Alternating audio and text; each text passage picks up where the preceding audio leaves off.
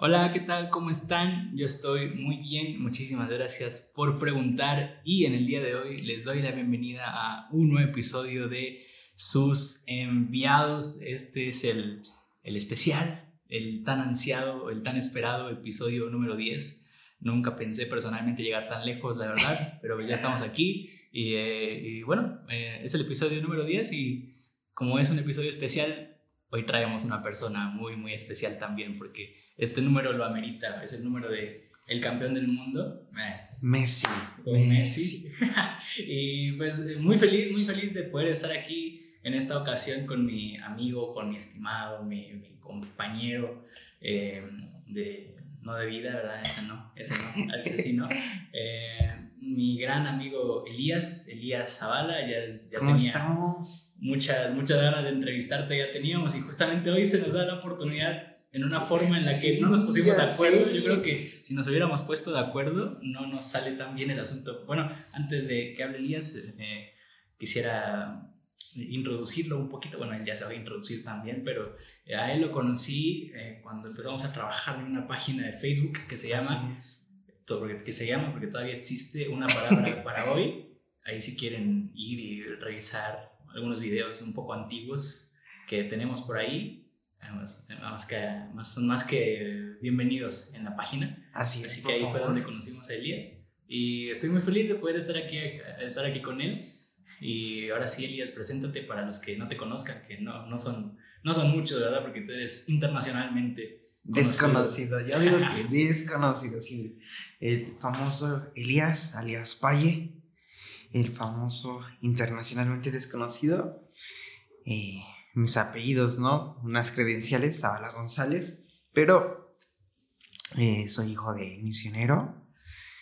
Tengo eh, ahorita mismo 18 años, no sé, tal vez esto se escuche después de 20 años y siga siendo de impacto, pero aquí estamos y me impacta mucho ver ahora a Pablo en persona y platicar con él en su programa, el número 10, y en la calificación perfecta, Claro. el campeón del mundo, ¿qué más digo? O sea, Sí, quedó, quedó como, como, como anillo al dedo. Y, y sí, les, les, cuando les comento a los que están escuchando que, pues eh, sí, ya tenemos algunos años de amistad con Elías. No nos habíamos conocido en persona hasta hace uno o dos años más o menos. siempre te veía detrás de la pantallita ahí Ajá, en las reuniones de Zoom.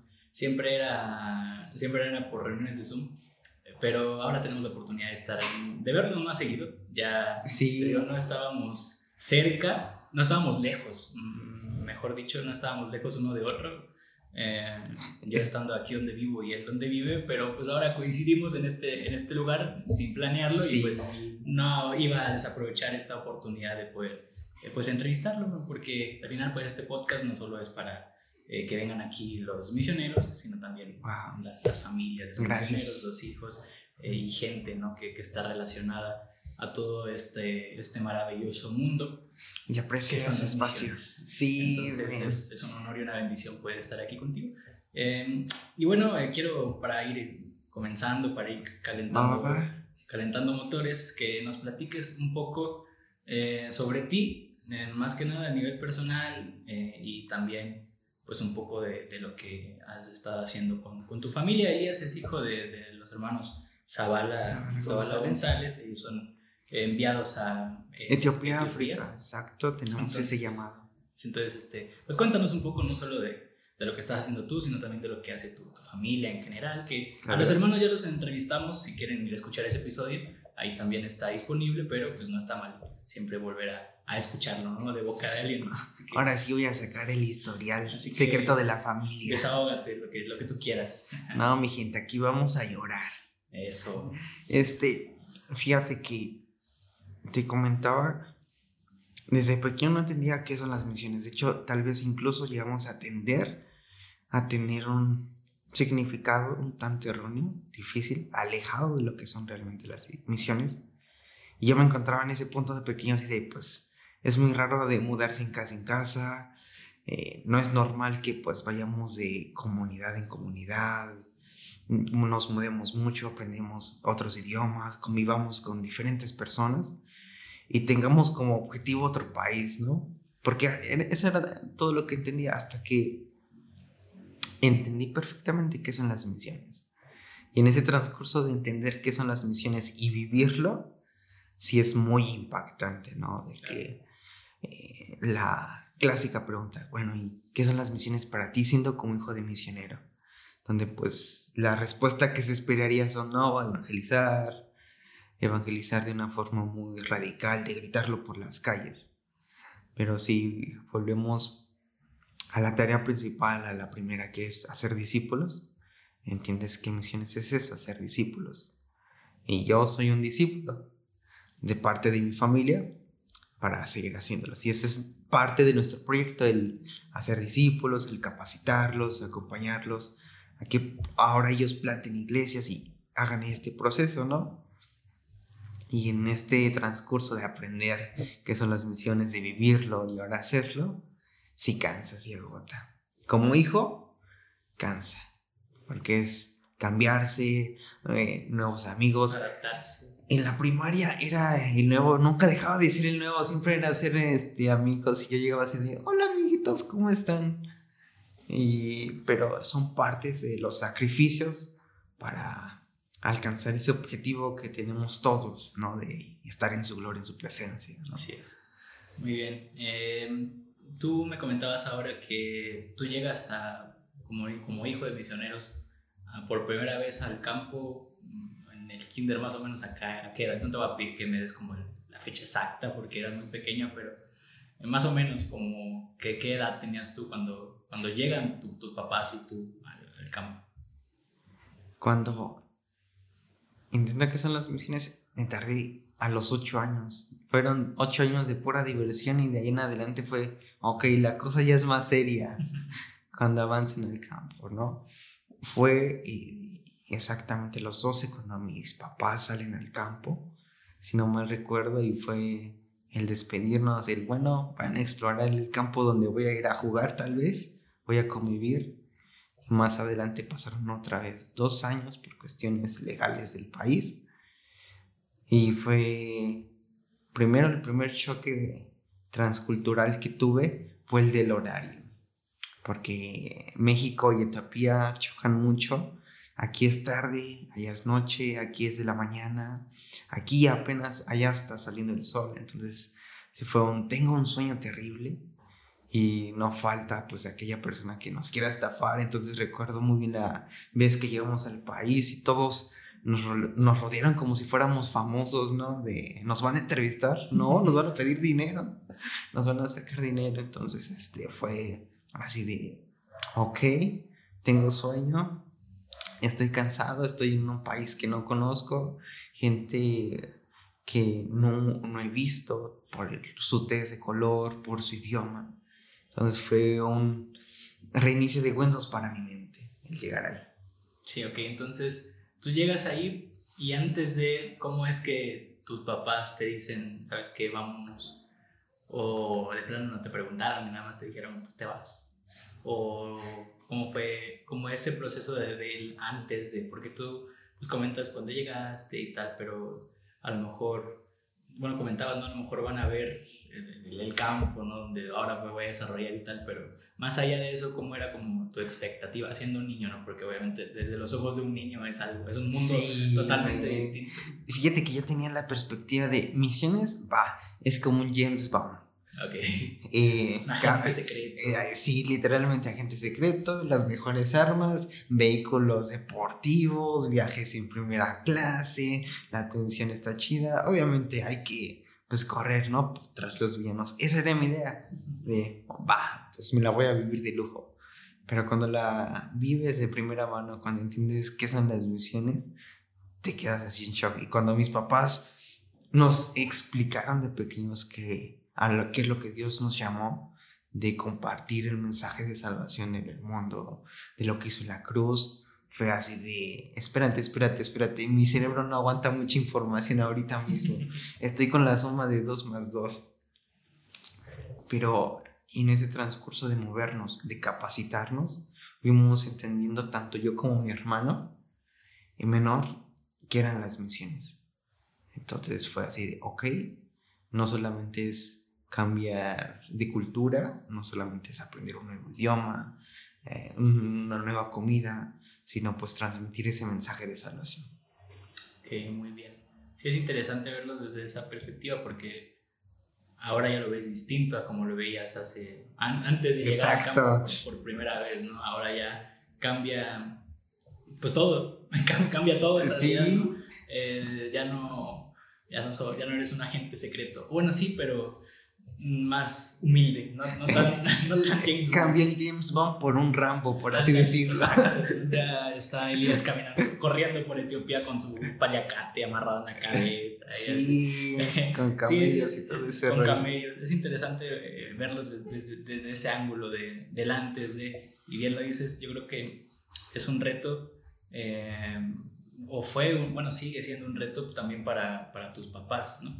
Eh, yo no sé si has tenido la oportunidad de, de, preguntarles o platicar con ellos qué, qué piensan. Bueno, ya sería mejor hacerles las preguntas a ellos, ¿no? Que, que ahí están en el, en el, episodio, pero eh, no sé si has tenido como esa oportunidad de conversar con ellos, qué pensaron ellos eh, cuando reciben el llamado, ¿no? O sea, cómo, cómo se adaptaron o, así. Y porque también verlo desde la perspectiva del padre hacia el hijo es, es otro, sí. es otro mundo, ¿no? Entonces yo creo que también ha sido un reto para tus papás el, el hacer que ustedes entiendan, ¿no? Oye, bastante. Todo, todo lo que implica la misión. Pues conociéndonos yo sé que batallaron con mi hermano y con mí. Agradezco porque ahora ya, ya un poco más grande y ya maduro, sé que su amor para con nosotros es grande, el aguantarnos. Y en esas pláticas en intimidad como familia que tenemos, en donde nos reímos, lloramos, nos enojamos. Fue así de... yo me imaginé no tal cual un divorcio, por así decirlo, algo impactante, ¿no? Sino que fue algo así de, no, mi mamá no quería. Que era así de mis hijos. Y ahí veías a Elías pequeñito comiéndose un moco, a lo mejor, no me acuerdo. Rascándose la cabeza. Exacto. Pero pues fue así de mis hijos, qué van a comer, qué van a vestir. Y te puedo decir que ese paso de fe y confianza en seguir su voluntad no nos ha faltado nada. Gracias a Dios. Gracias a Dios. Nada, Entonces sí fue de, no queríamos, pero seguimos su voluntad. Por supuesto. Sí, y es regresando al mismo punto de, de verlo desde la perspectiva de un niño. no estoy diciendo que los niños sean tontos ni nada, ¿no? O sea, Uno, uno, como niño entiende perfectamente lo que está pasando y sabe muy bien cuando algo anda bien y sabe muy bien cuando algo anda sí, mal. le puedes decir a un niño, no hagas esto y lo va a hacer. Y es peligroso esa curiosidad de un niño de qué está pasando, de entender su entorno, sí es. Sí, claro. Sí, nosotros, a ver, no, no tenemos hijos, aún. Eh, aún. Aún, en un futuro muy, muy, muy lejano. No, los hemos presentado.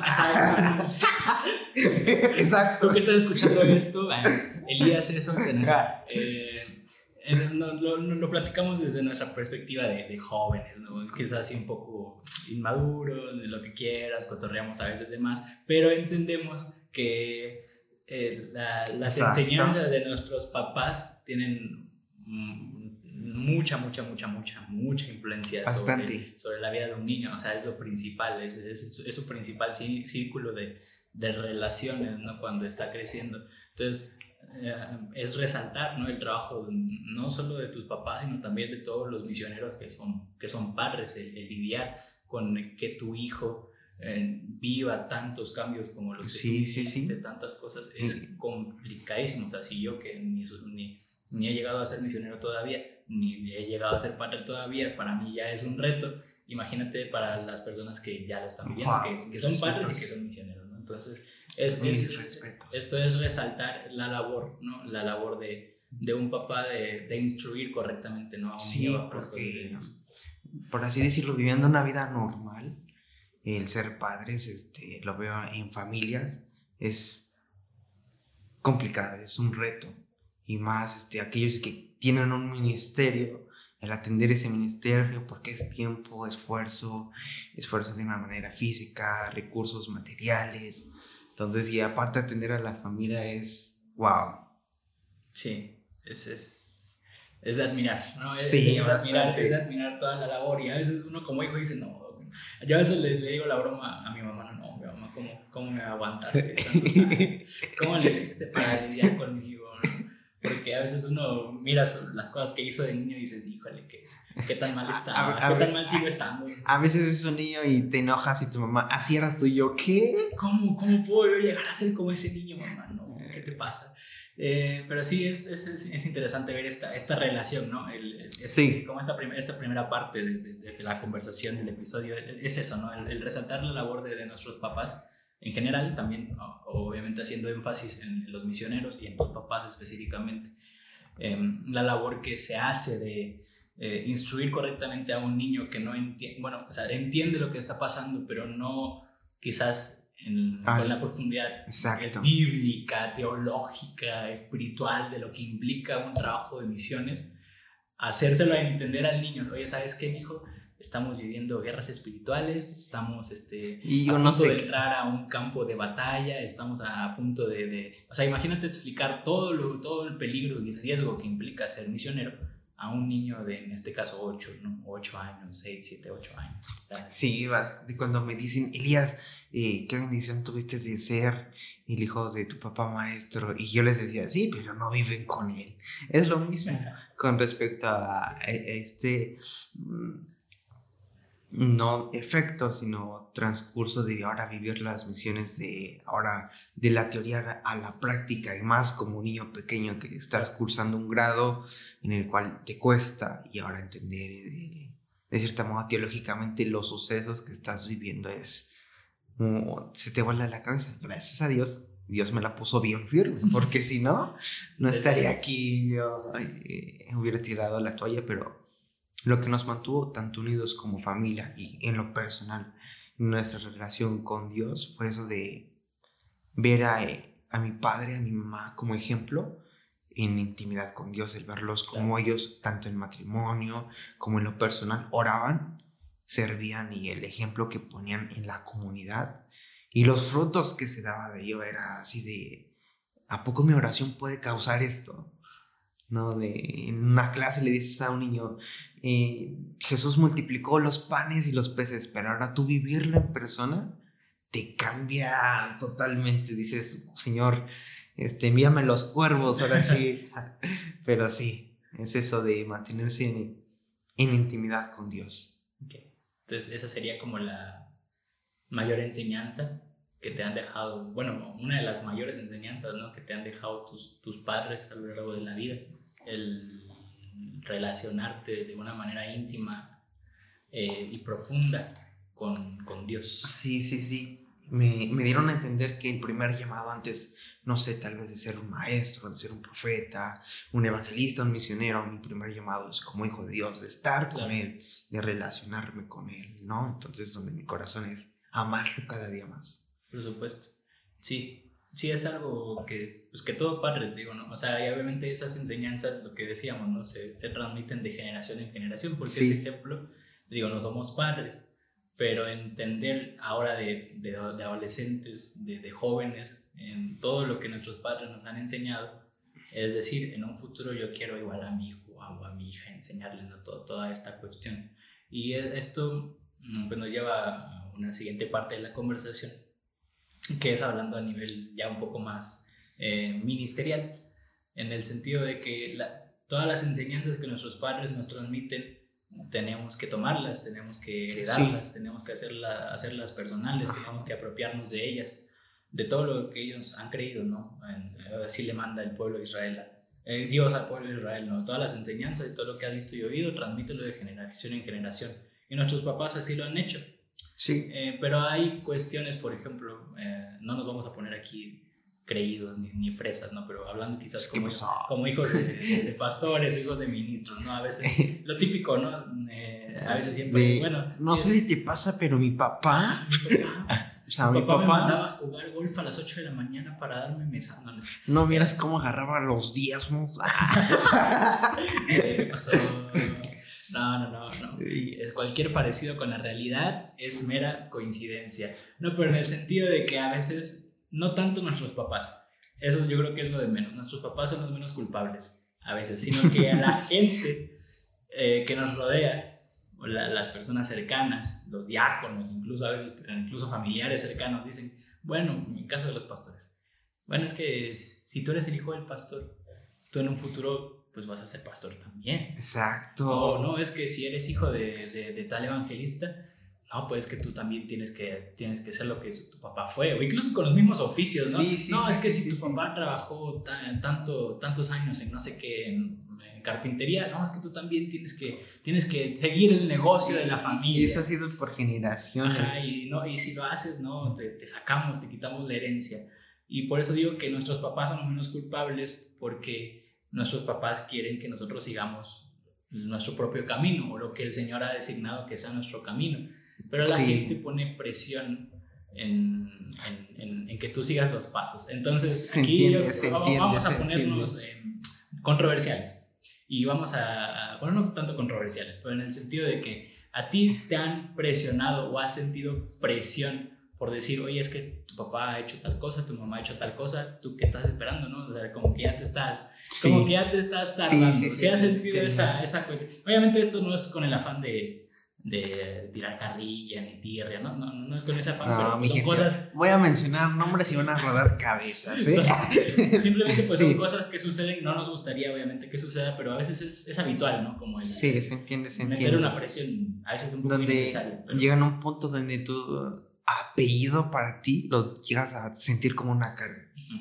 Donde muchos te dicen la palabra bendición, pero mientras más la escuchas, sientes que es más una carga, es una presión. Y sí, sí voy a sentir eso de, no, pues las credenciales de mi papá, que las conocía y me las recordaban, o los sucedos, o lo que Dios hacía en la vida de mi mamá, me, me ponían en la mira, ¿no? De, ok, tu papá está en el altar, pero ¿y tú dónde estás?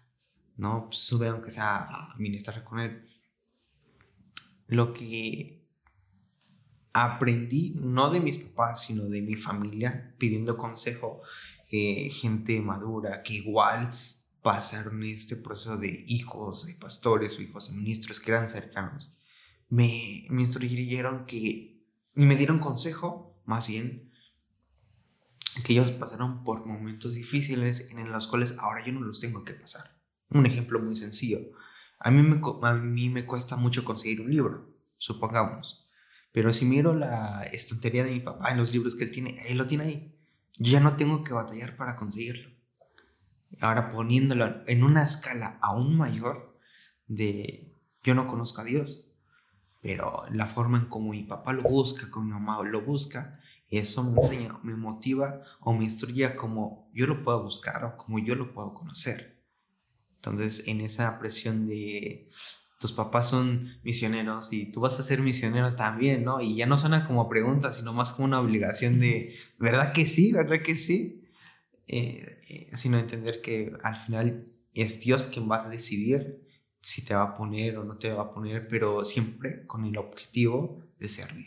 Claro. Entonces, ya sea tal vez en un eh, ministerio no tan sonado como en el de mi familia, pero siempre con el objetivo de servir a Dios con pasión.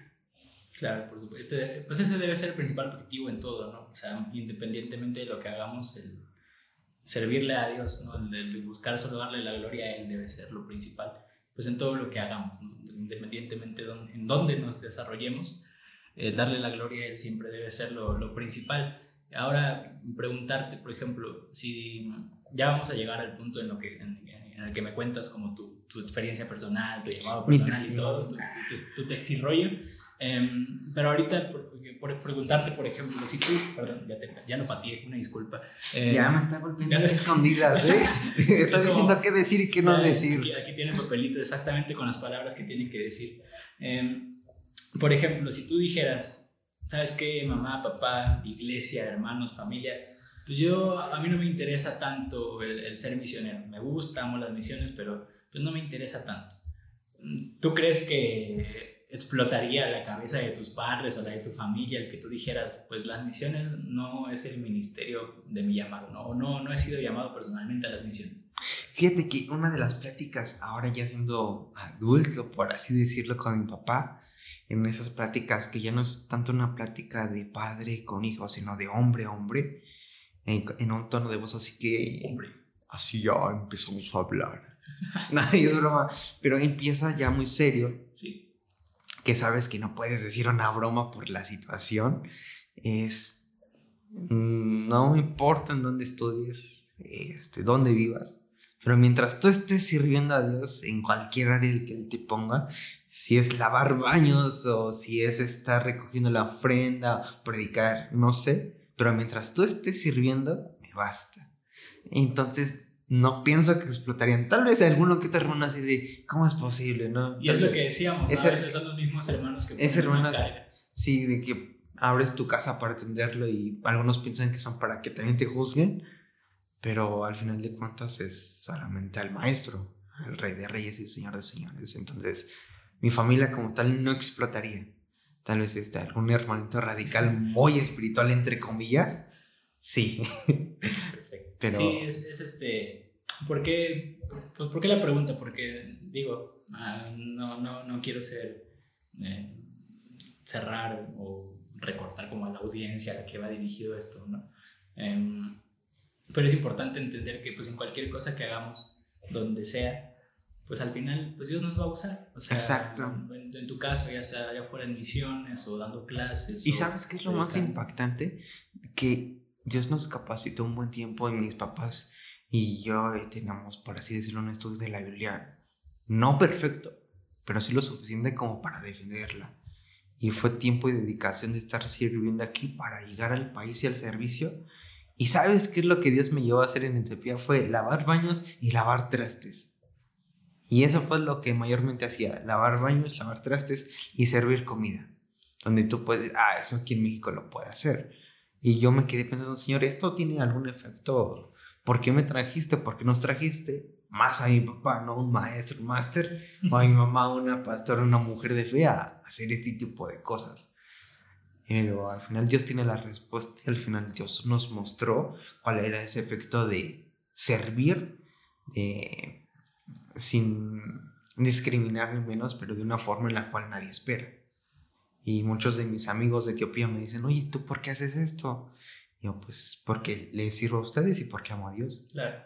Pero les era muy impactante como una gente extranjera, diferente a ellos, les sirviera comida, los atendiera de una forma de sirviente. Porque ellos están acostumbrados que un misionero va y te entrega dinero y tú haces lo que quieres. No a que te ponga el pan, la Plato, mesa y sobre todo que charlen y convivan.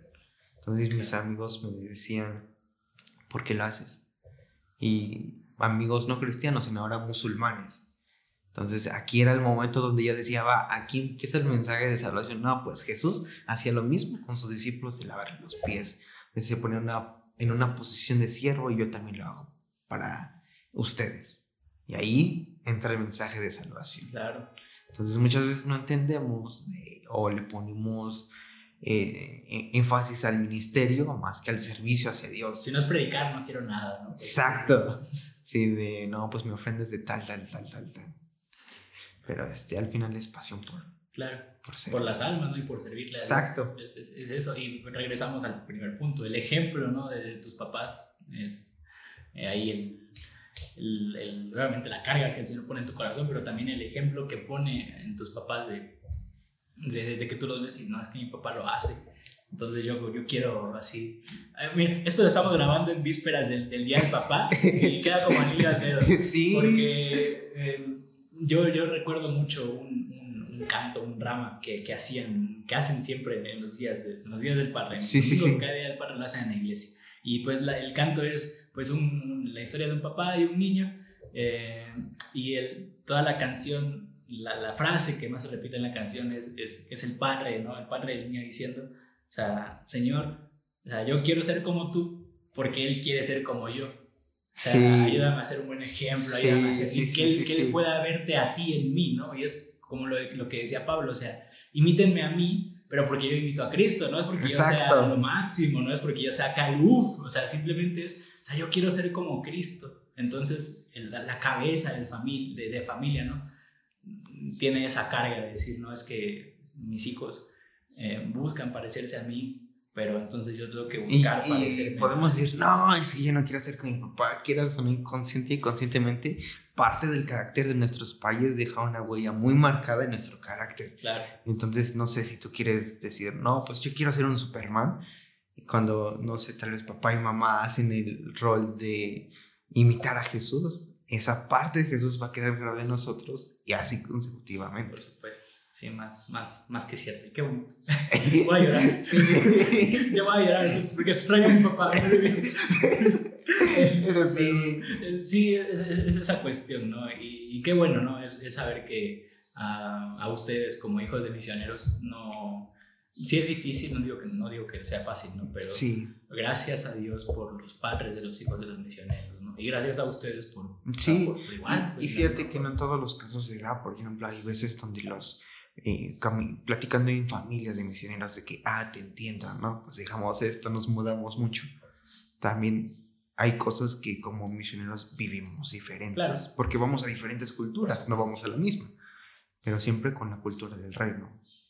Varios papás les preguntaban a sus hijos, nos hicieron esta pregunta a nosotros, ¿quieres ir con nosotros?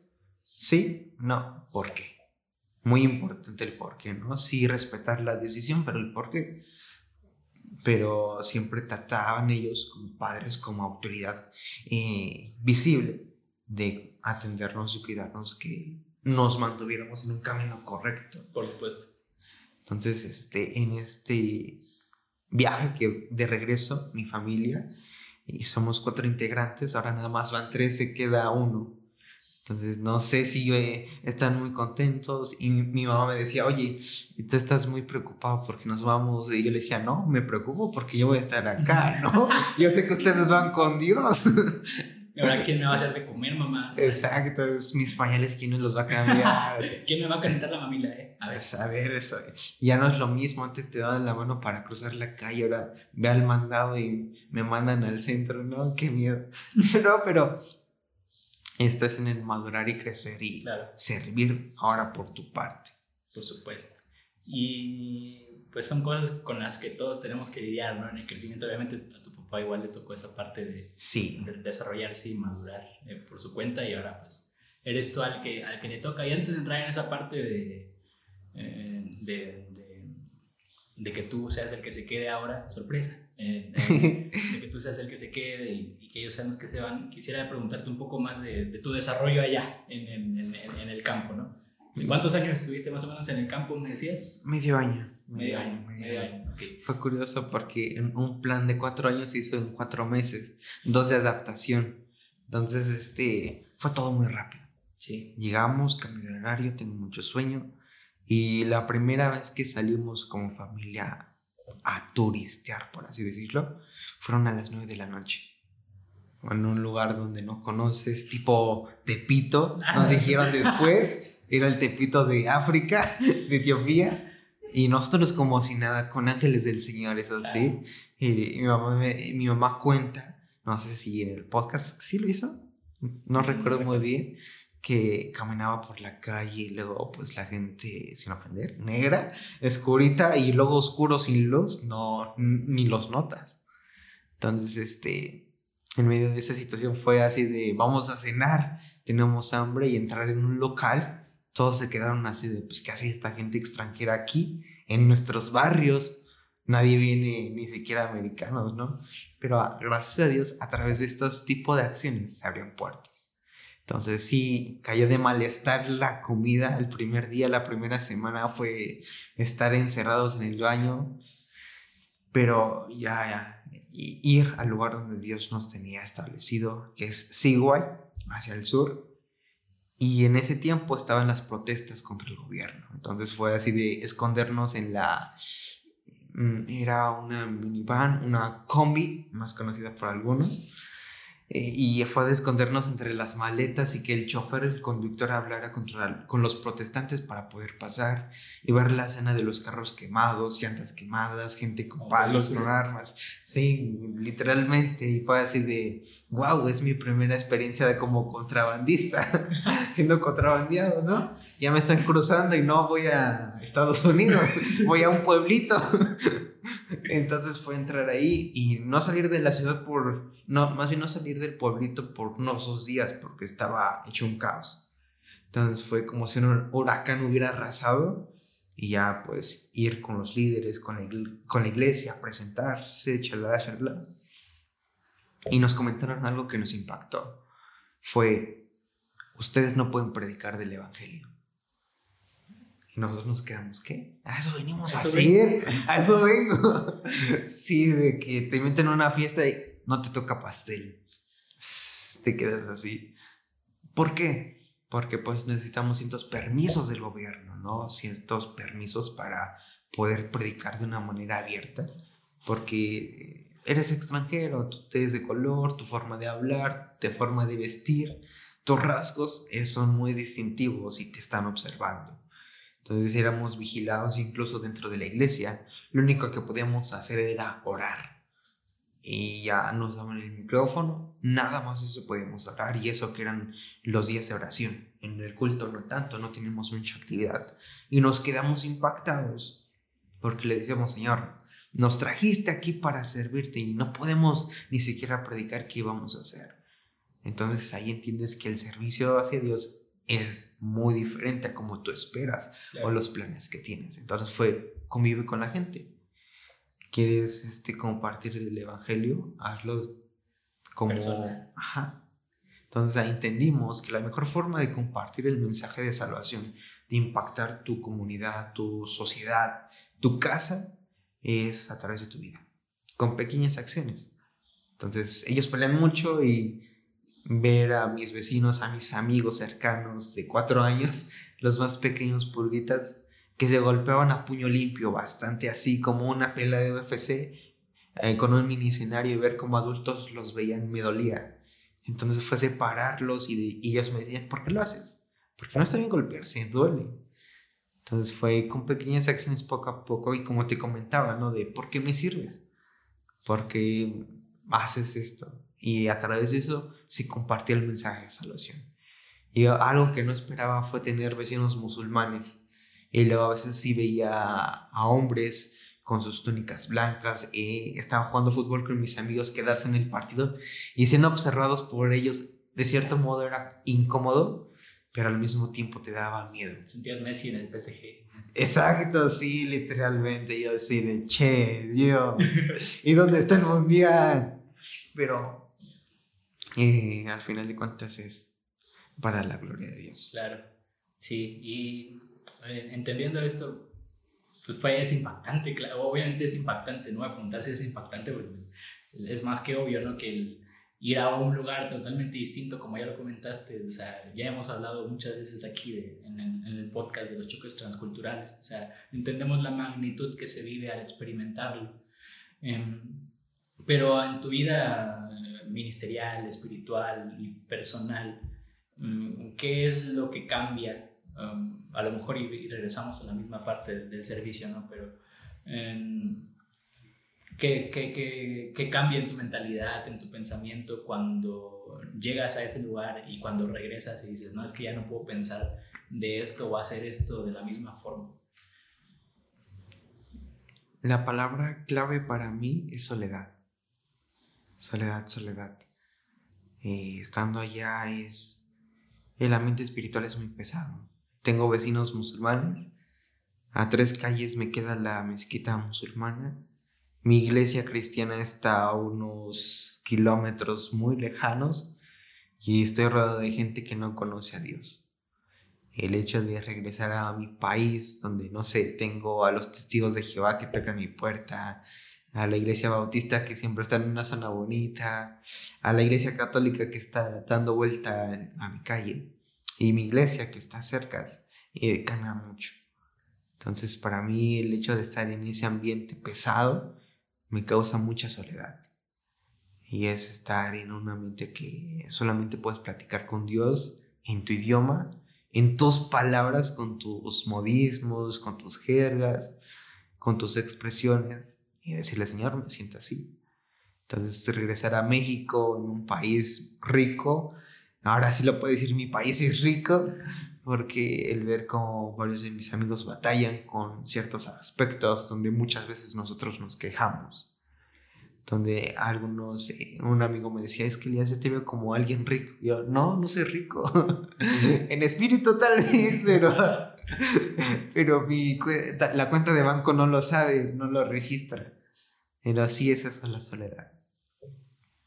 La soledad es lo que te cambia, de que solamente puedes platicar con tu familia y, necesitas ese amigo, así como tú y yo, de pues, platicar, este, cotorrear, cotorreo santo y lo necesitas. Entonces se aprecia mucho aquellas personas que un mensaje de estoy orando por ti o de un mensaje de voz, una llamada, altas horas de la noche cuando estás cansado, pero tienes esa motivación de seguir adelante porque una persona que tal vez no conoces, pero te llamó, te motiva. Entonces llegar aquí en México y ahora con una perspectiva de, wow, los tacos, oh, puedo cambiar de ropa todos los días sí, me cortan el agua, pero es cada dos días, no un mes, no una semana. Entonces sí, te cambia. Entonces para mí la palabra que se me viene a la mente es soledad.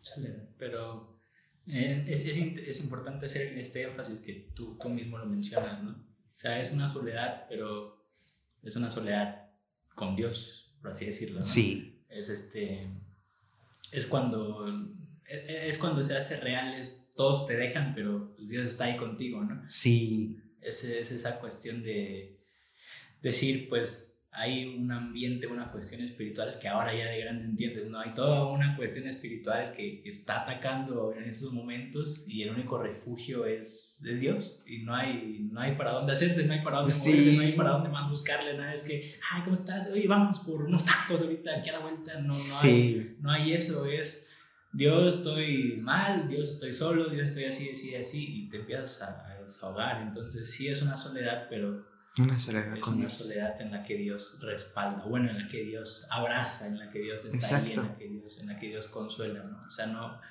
no quiero que se pongan a llorar de tristeza, ¿no? al contrario, que, que tengan el gozo y el entendimiento de saber, o sea, Sí, estoy, porque obviamente es difícil, ¿no? No, no vamos a maquillarlo ni a decir que todo es color de rosa y hay flores y chispas de color. es difícil, es complicado, como ya lo dijo, eh, como ya lo dijiste. Pero ahí está Dios.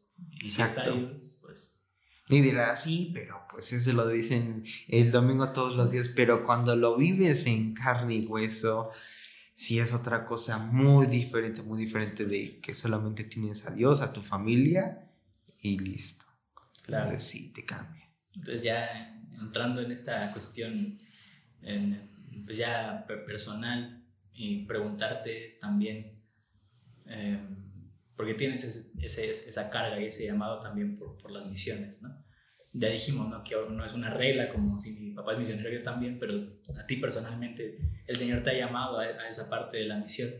Entonces, preguntar, eh, en qué momento o cómo recibes tú esta, esta confirmación o este llamado o esta inquietud de decir, no, pues yo también quiero dedicar mi vida a las misiones. Tanto en el viaje como se hizo en los varios viajes de práctica que se hacían con los jóvenes del seminario, siempre eh, antes de cada movimiento de acción, por así decirlo, fue primero buscar el respaldo de Dios no se puede actuar si no todos estamos llenos con el respaldo de su espíritu.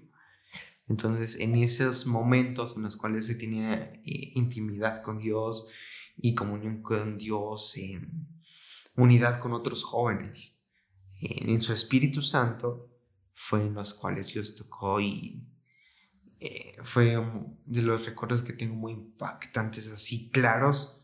Y eso que soy de mala memoria, soy de memoria elefante si, si no platicáramos mucho, ni, ni me acuerdo cuál es tu nombre. ¿Cómo te llamabas? José. ¿Eh? Pero este, fue en esos momentos en la sierra y estando allá, en esos momentos en los cuales tienes a Dios a tu lado, ese, te llamo a mi servicio. Así, a corto y preciso, directo, a lo que vamos, nada de, nada de palabritas, y vamos a jugar al horcado, directo. Te llamo a mi servicio. Y el único que servicio que conocí en ese entonces era su ministerio.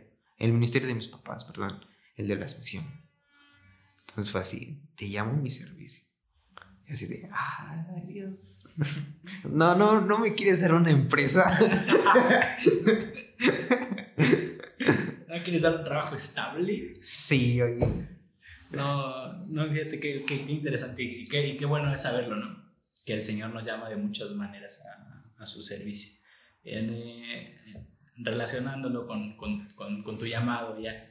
Um, ahora, ¿cómo estás viviendo esta, esta etapa de tu vida? Porque ya, ya sabes que tienes un llamado, ya has tenido la experiencia del, del viaje, de, de, estar en el campo con tus papás, eh, pero ahora que tus papás van a regresar, pues ya no vas a estar tú con tus papás por decisiones eh, sí. pues que sean que, que, que, se tomaron no como, como, como, bueno primero si se puede preguntar eso no cómo llegaron o cómo llegaste tú a la decisión de decir pues saben qué papás ahora que ustedes regresen pues desde prim como te decía desde primaria nunca dejé de decir el no y dije siempre me voy a estar moviendo.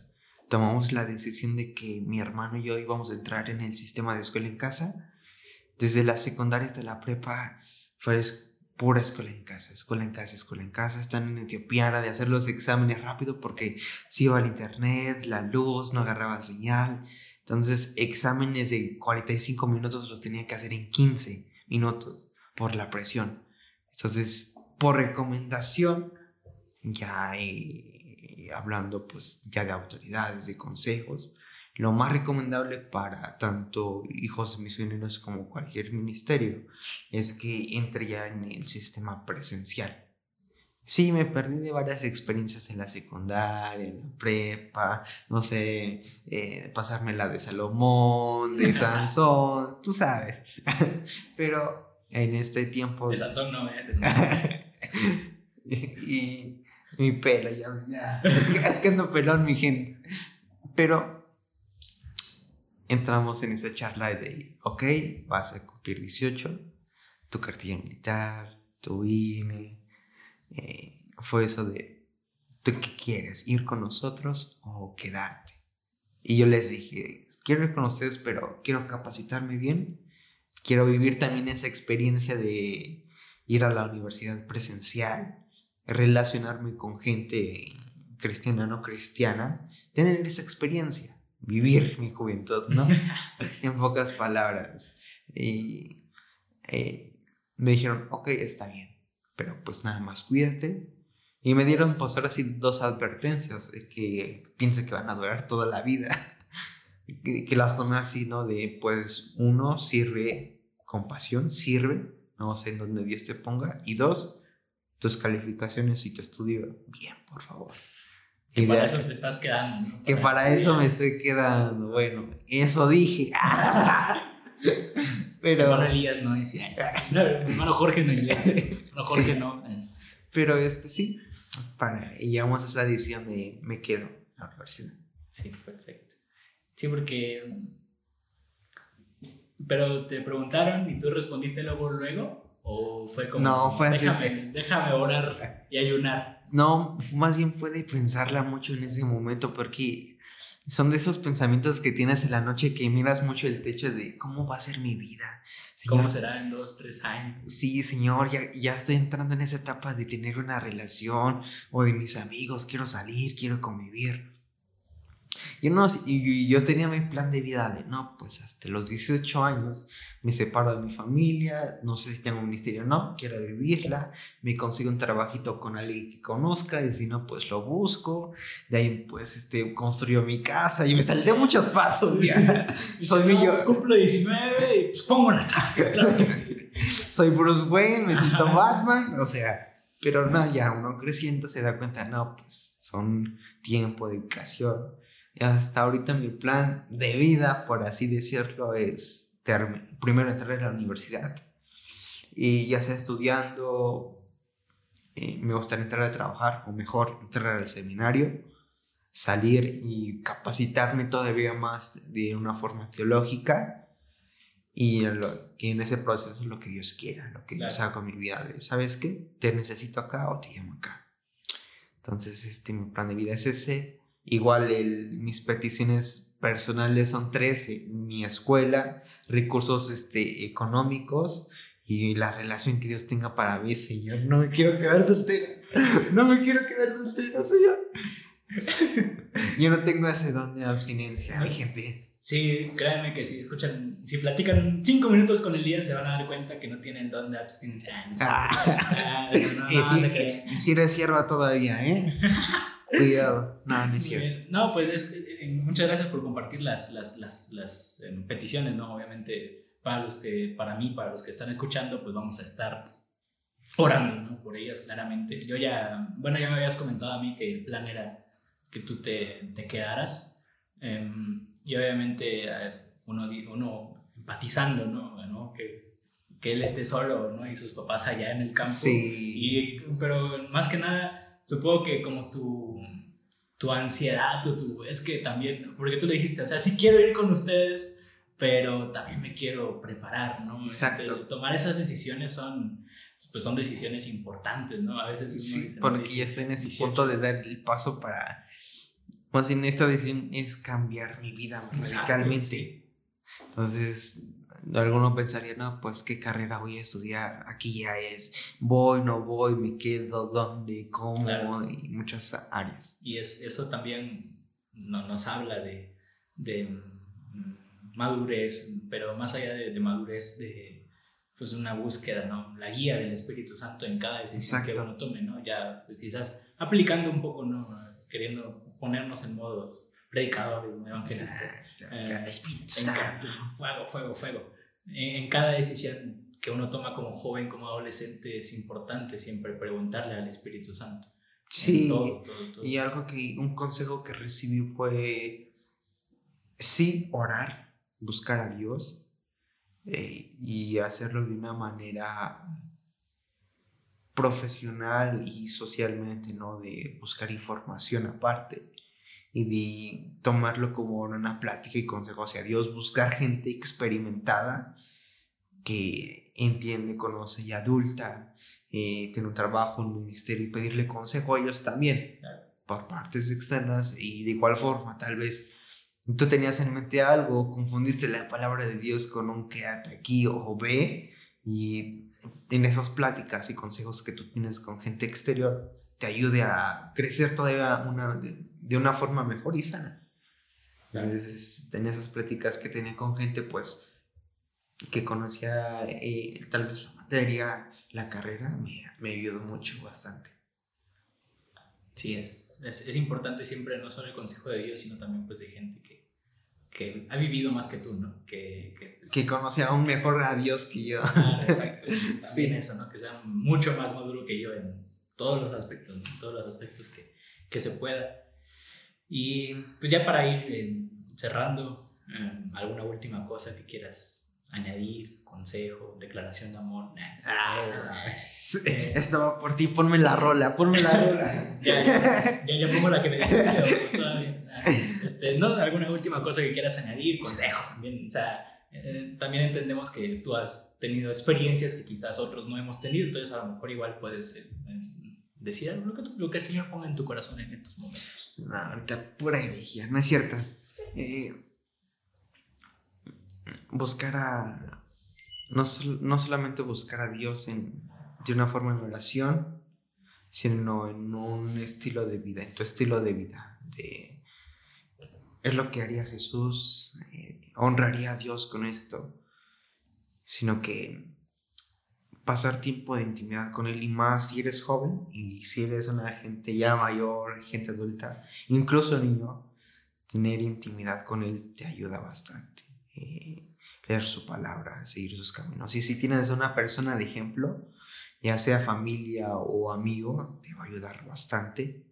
Pero siempre trata de tener intimidad con Él. las personas que nos aparecen en la Biblia, personas históricas, gente y hombres y mujeres de fe, siempre tenían ese contacto con Dios. Y Dios siempre está atento de nosotros. Y eso es lo más hermoso que puede existir. Sí es. Pues, Adiós. Brutal. Una, una buena forma de, de terminar este, este episodio, pues no me queda más que. Y si hay alguna serbia también. Ah, es cierto, es cierto, eso ya lo agregué. Ya Relacionado con eso, eh, tus redes sociales para que te puedan encontrar y puedan igual, como tú dices, ¿no? un mensajito de vez en cuando. Eh, claro, mi número en mi código postal es este, apúntele. Ah, es cierto. Eh, tarjeta, de, débito, crédito. Por si quieren depositar o donar. como familia en el misterio estamos como familia Zavala, Facebook e Instagram. De igual forma, ya personal, estoy como Payesap para que no me encuentren. P-A-Y-E, Payesap. Vamos a dejar los links en la descripción. Exacto, por si acaso. Por si ahí está mi tierra prometida. Y en Instagram como Elías Zap. Muy bien. Eh, pues muchas gracias, Elías, por, pues por, aceptar, ¿verdad? Por aceptar esta. Pues lo que no saben es que perseguí a Elías eh, por, toda la calle para que me considera esta entrevista.